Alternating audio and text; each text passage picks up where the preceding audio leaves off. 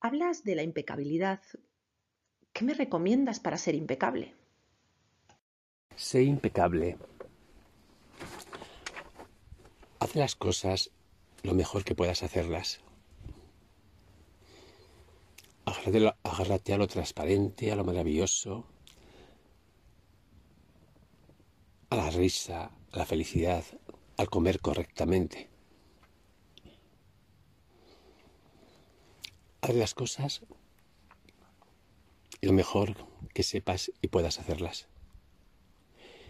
Y la opinión de los demás, escúchala. Por si algo puedes aprender de lo que te cuentan. Pero que en lo más mínimo toquen ninguna fibra de tus emociones.